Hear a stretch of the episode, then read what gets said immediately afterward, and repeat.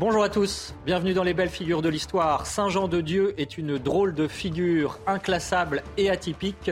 Pendant 33 ans, il mène une vie d'errance. Il est tour à tour berger, soldat, valet, mendiant, infirmier et même libraire. Et puis, après sa conversion, il passe pour un fou. On l'appelle le pauvre des pauvres. Mais quatre siècles et demi plus tard, des centaines de religieux dans le monde suivent encore ses traces et soignent les malades. En France, les institutions qu'il a créées deviendront l'assistance publique et on peut le considérer comme le père des soins palliatifs. Nous partons donc à la découverte de Saint Jean de Dieu avec le père Jean-François Thomas. Bonjour mon père. Bonjour Émeric. Je rappelle que vous êtes jésuite et auteur de Méditation quotidienne Printemps chez Via Romana, également avec Véronique Jacquier, journaliste. Bonjour Véronique. Bonjour à tous. Et puis cette émission, vous le savez, est en partenariat avec l'hebdomadaire France catholique.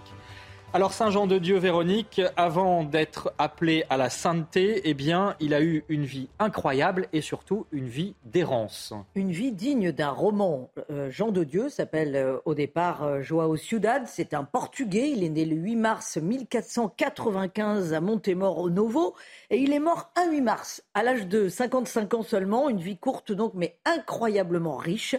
D'abord, à l'âge de 8 ans, il quitte brusquement sa famille pour des raisons complètement inconnues. On imagine qu'il a été sans doute enlevé euh, par un mendiant. Toujours est-il que ses parents ne le reverront plus. Il part pour une vie d'errance. Il arrive en Espagne, à Tolède, où il est recueilli dans une famille riche, où il devient euh, berger, une famille qui vit de l'élevage. Ensuite, à 27 ans, il s'enrôle dans les troupes de Charles Quint qui vont combattre François Ier.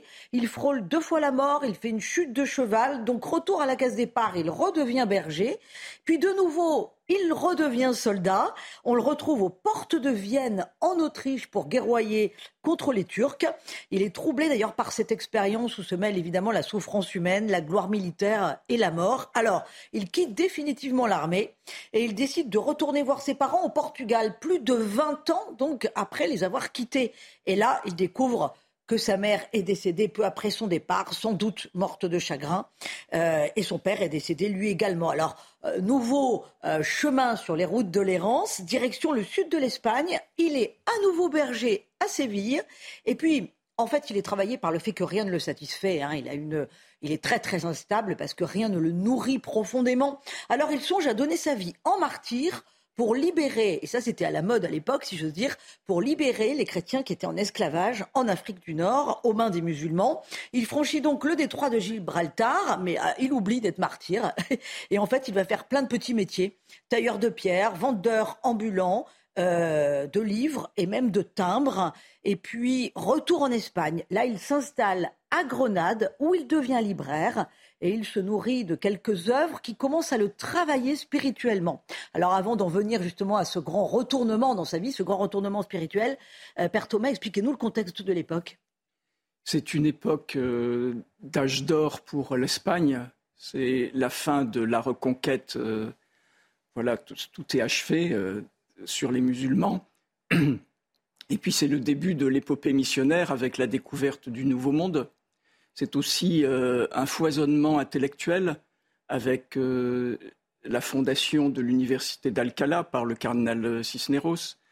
Euh, il va y avoir le grand mouvement du Concile de Trente, donc la réforme aussi dans les ordres religieux.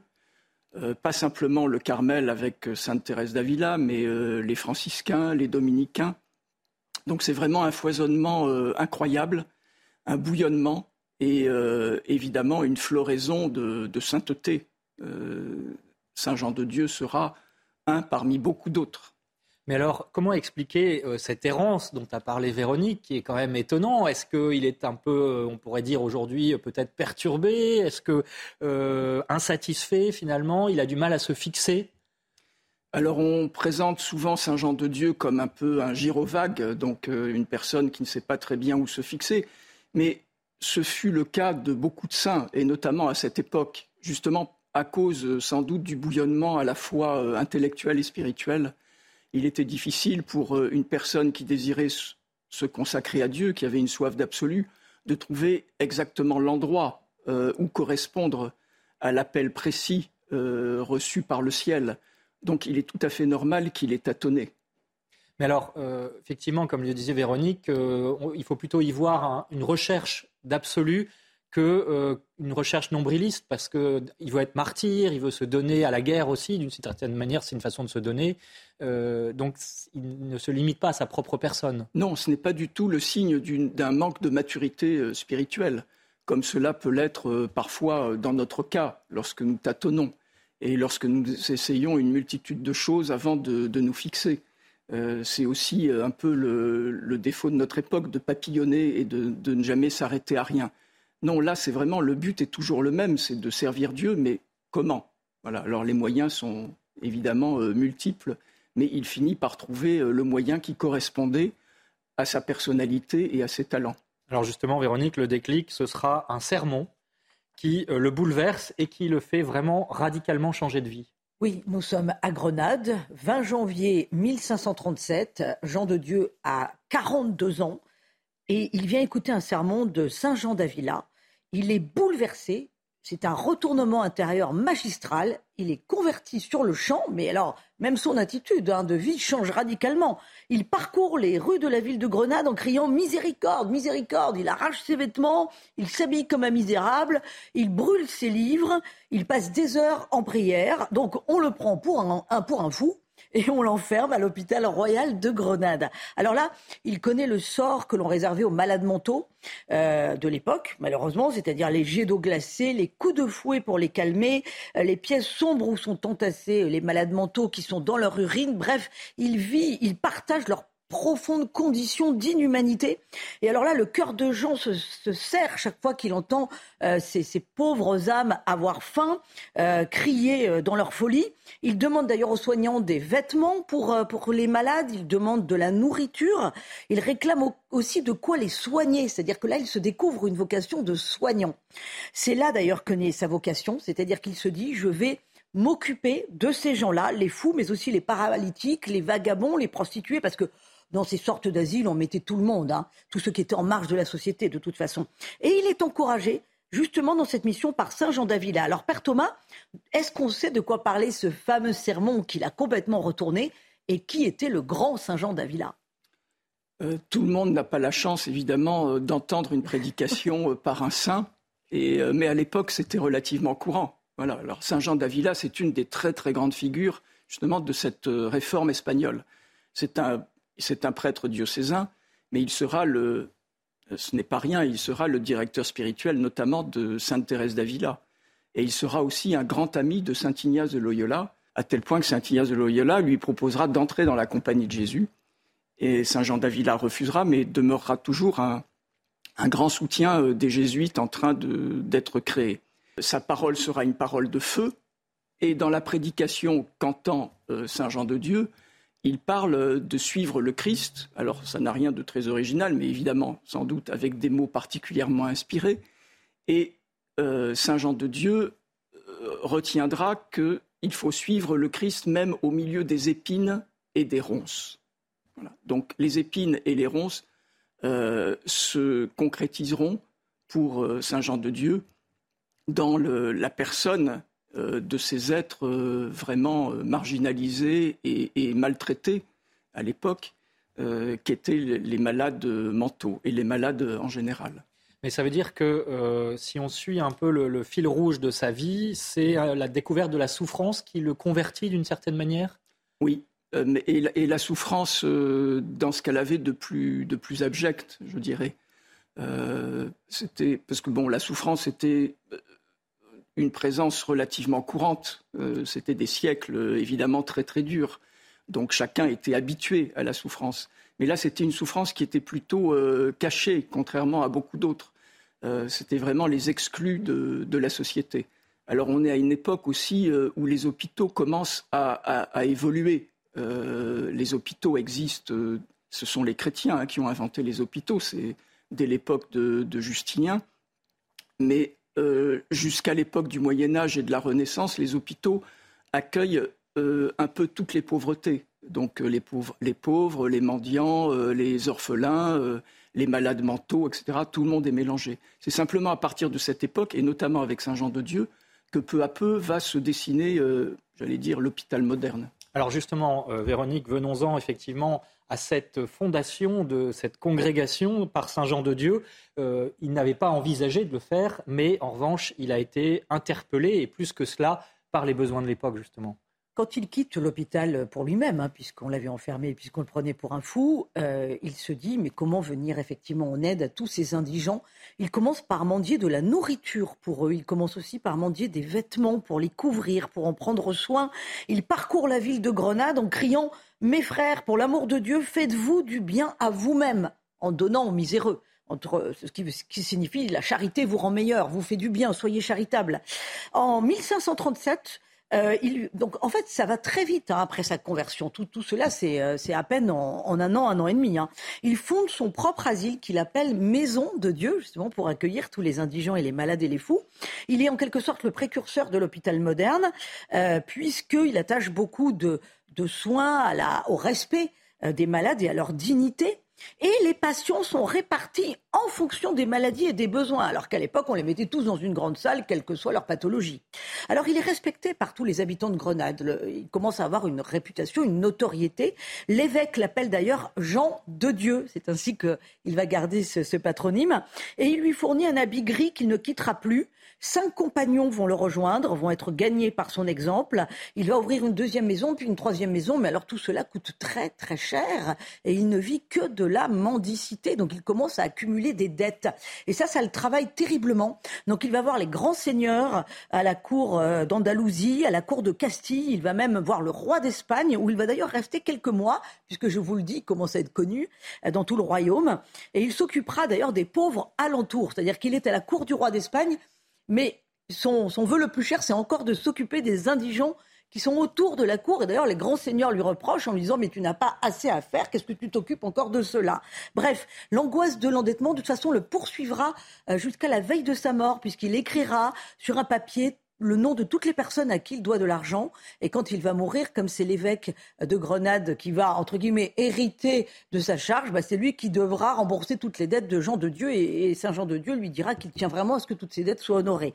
Toujours est-il donc qu'il meurt d'épuisement, tellement il est au, au service des autres.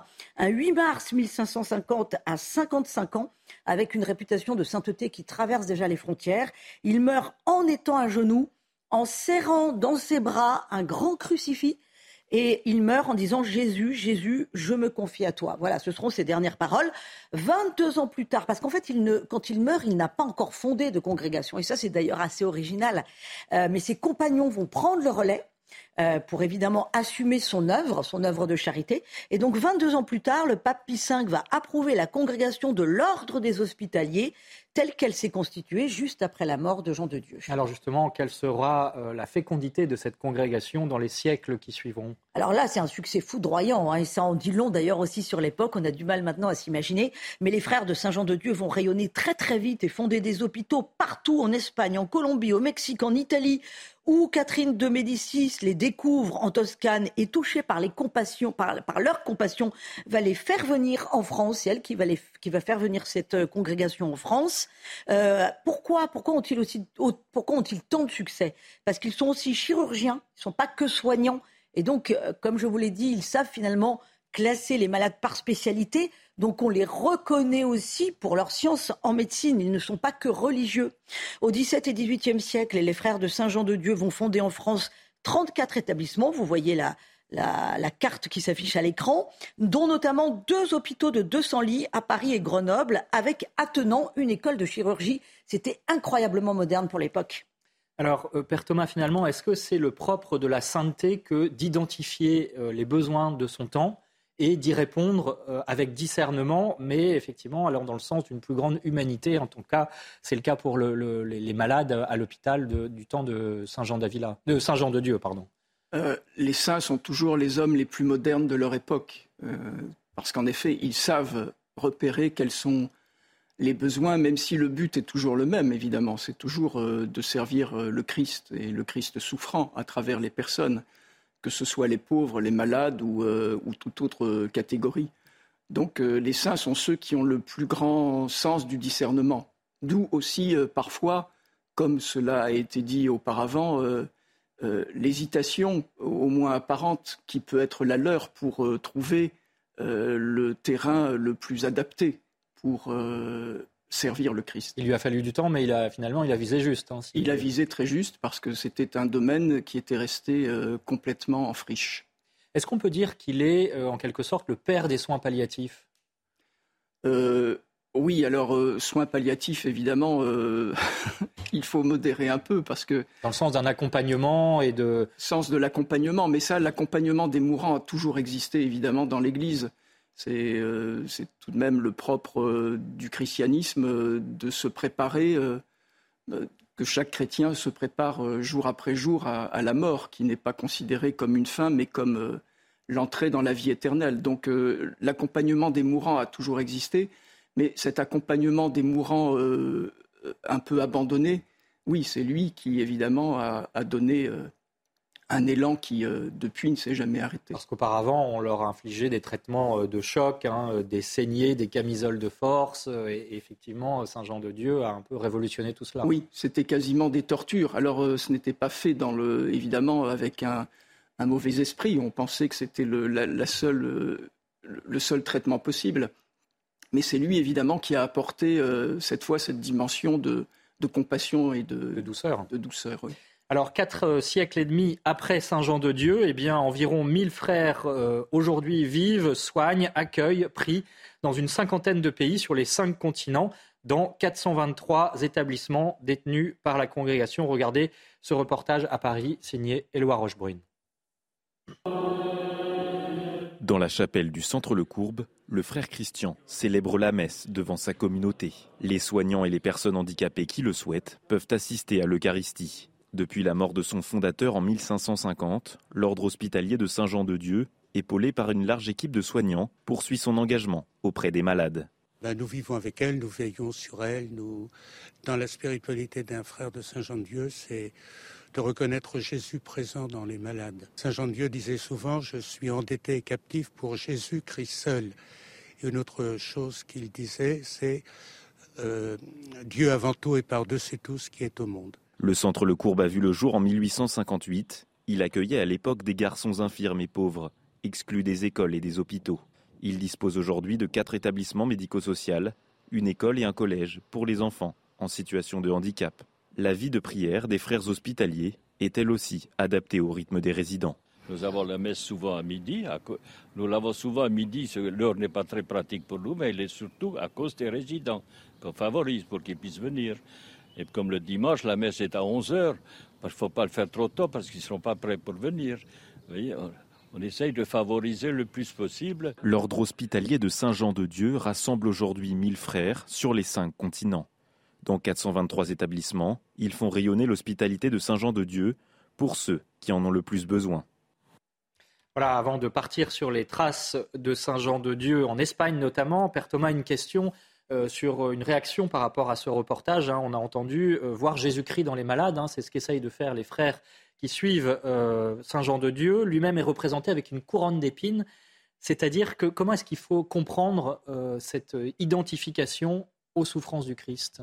Alors c'est en lien justement avec euh, ce qu'il a entendu dans cette prédication de Saint Jean d'Avila, donc euh, les épines et les ronces. Donc euh, il porte en effet la couronne d'épines comme notre Seigneur parce que il va jusqu'au bout du sacrifice, jusqu'au bout du don de lui-même avec ces personnes qui sont pour lui des images du Christ. Alors Véronique, euh, pour suivre les traces de Saint Jean de Dieu, eh bien, il faut aller évidemment en Espagne, à Grenade. Et eh oui, Grenade, bien entendu, euh, visiter la superbe basilique Saint-Jean de Dieu, à ne pas confondre avec la cathédrale, attention. Hein.